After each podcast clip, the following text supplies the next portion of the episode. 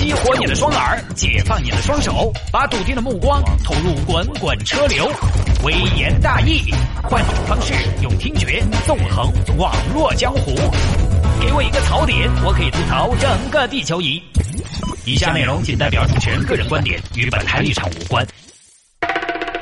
Hello，欢迎各位来到今天的微言大义，要继续跟您分享网络上一些热门的、有意思的小新闻。有时候下班，如果各位不是那么的凑巧听不到微言大义的直播，要怎么办呢？可以在第二天早上锁定到一零二点六七点到八点，城市早上好的节目会进行重播，内容就是头一天的节目，周末两天是没有的。如果重播各位你也听不到怎么办呢？收听我们节目的平台也挺不少的，手机下一个软件叫做喜马拉雅，上面直接来搜索微言大义就可以听了。我呢也会持续的更新节目内容。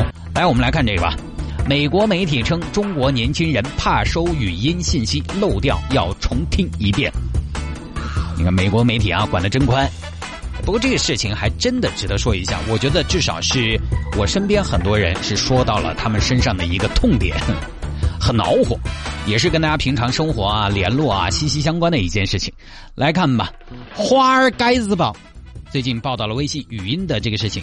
说，因为微信的普及，也因为文字输入对于有些用户来说相对比较困难，所以呢，更方便的语音就成了很多用户在大多数的时候跟人联络的、传递信息的一种选择。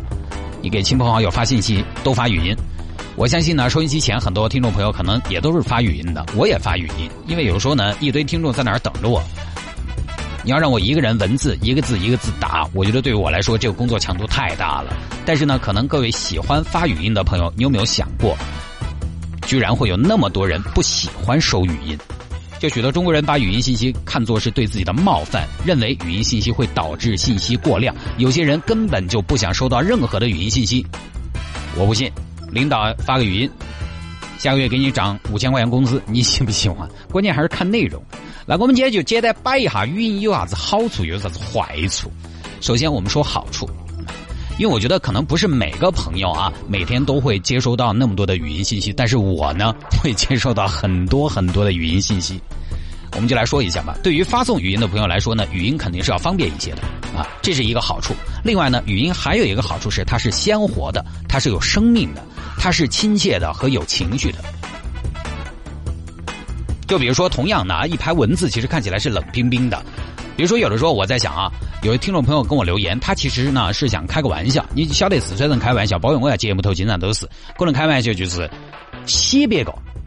有时候听众朋友呢在我的朋友圈下面留言，他其实也是开玩笑，也是一种洗我。但如果他只打文字的话呢，冷冰冰的没有情绪，我就不知道他到底是不是在开玩笑。那么这个尺度就拿捏不好。这个时候呢，语音就表现出了它的表现力了。他是有情绪的，听得出来，耶，天哥可以哦，咋咋子，就之类的，我听得出来啊，他是善意的，但文字看不出来。还能有什么好处？我觉得大概语音就这两个好处，就是发的人方便，然后呢，语音有情绪。那它不好的地方呢，我们好好跟大家说一下。首先，微信的语音它没有办法拖着听，你必须要一比一的听。之前有一个研究是什么呢？用户阅读一百个字的信息，平均需要九秒，而听一百个字的信息。还不包括啥子停顿的部分，嗯啊呜，诶，这个这个这个，嗯，不包括这些。听一百个字的信息需要二十二秒左右，如果对方给你发五十九秒的语音，你就必须要花五十九秒才能听完内容。我们在描述事情的时候，而且有习惯，有的时候呢弯弯绕绕的，通常你会在最后才把这事情说得清楚，所以呢中间又没有办法快进，这个是费时间的。啊，之前有个听众给我发，他每天参与互动，特别热情，我其实特别感谢他。但他发的呢，每一条都是五十九秒的长语音，而且每天的节目发好多的内容，感觉他的节目时长 比比我还长。铁哥，这个事情我是这个样子看的。然后刚开始呢，我还认真听，因为我觉得参加互动的听众朋友呢也挺热情，也挺不容易的，我还是认真听的。但是到了后来，我发现这不现实，我不可能这样听，太浪费生命了。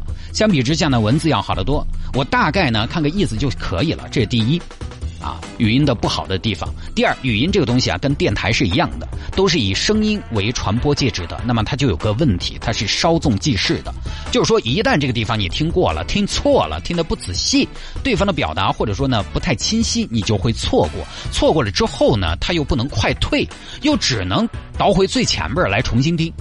你没听清楚第五十九秒的内容。你说我能拖回到五十八秒吗？不行，你必须再从第一秒花一分钟重听，是不是很花时间？你说的时候是确实方便，但是别人听就很难。第三呢，说实话啊，大部分人语言平常我们说话并不简练，表达也并不直接，也没有那么的准确，尤其是没有酝酿过的这种散聊，特别容易半天说不到重点，就东一哈西一哈的绕起走，信息太多，而且有用的信息呢藏在这个里面，不知道在哪儿。乱花渐欲迷人眼呐，半天说不到重点。你要提炼出来有效信息，就要大海捞金。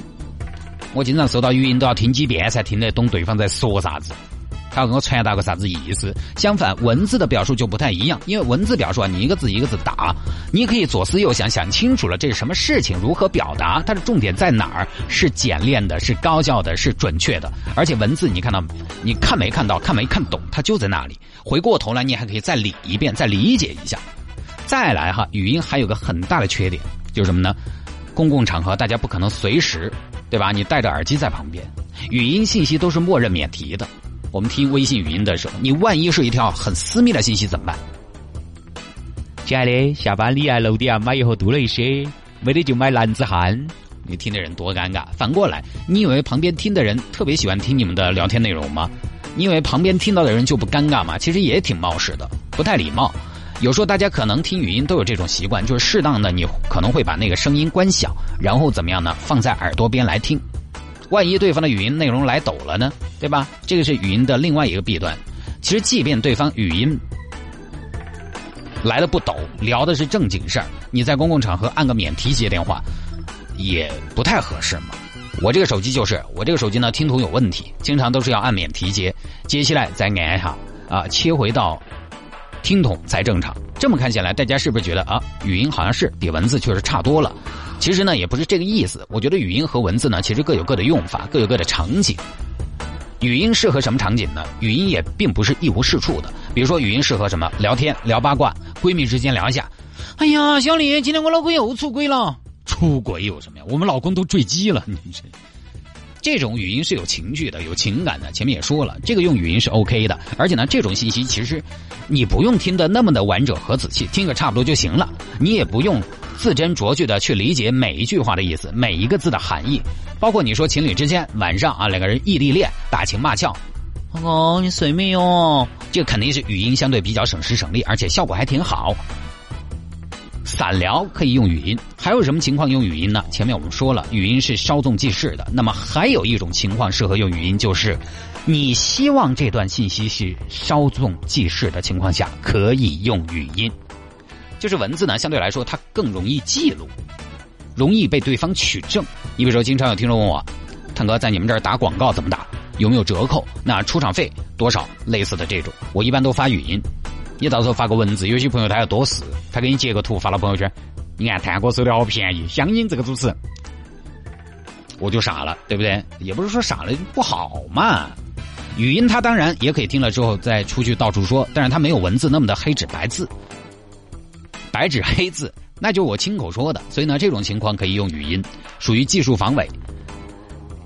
前面说的这些聊散天、聊八卦，出于保密的考虑，都适合语音。但是呢，如果是沟通事情，你比如说跟领导、跟同事、跟客户沟通工作、沟通业务、解决问题，用语音就不太好了。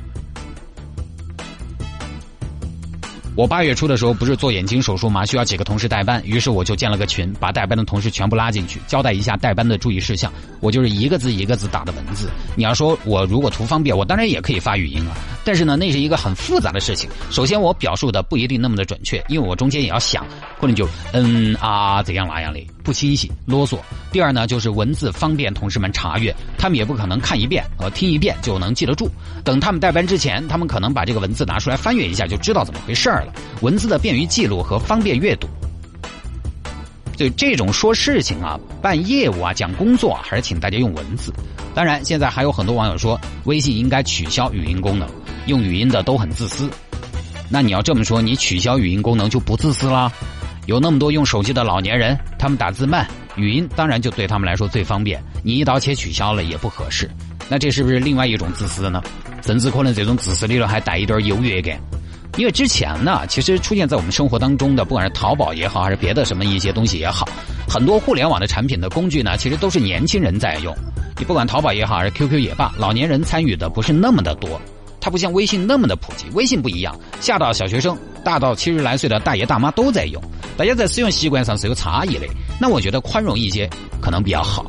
语音不是原罪，关键是看你怎么用。说正事儿，大家还是尽量用文字。大家说正事是不是一定不能发语音？我觉得也不一定。比如说有些朋友他可能在开车，当然开车玩手机肯定是不对的，但是我们必须要承认是有这种现象的。那么开车，你如果这个时候有一个特别要紧的事情，必须要在这个时候沟通。那好，退一万步说，虽然违章了，但是呢，也确实存在这样的情况。那在这种情况下呢，语音可能就方便一下，方便一些。但我觉得这种情况呢，你一定要给对方说明，不好意思，现在我正在开车啊，我用语音跟你说，解释一下，对吧？就这种情况可以。还有呢，如果你要发语音，实在没办法，你要发语音，我觉得要简短，不要发长语音，每条有个十来秒就可以了。短语音呢，方便重听。听起来不用花那么长的时间，另外其实也是一种自然的分段，方便你表达，方便你准确的表达，也方便对方接收信息。你应该在录制之前想清楚，大概这十来秒我怎么说，因为人呢说的越来越多，后来就越来越乱。如果简单一点，十来秒呢，你可能可以把控，但是五十九秒你可能就拉杂了。然后十来秒这个样子一条发过去，十来秒这个样子一条发过去，这个呢，呃，咱们就不多说了，也是使用微信的一个小细节吧。其实之前我在节目里边就跟大家提出过这个东西，但是没有像今天这么详细的跟大家分享。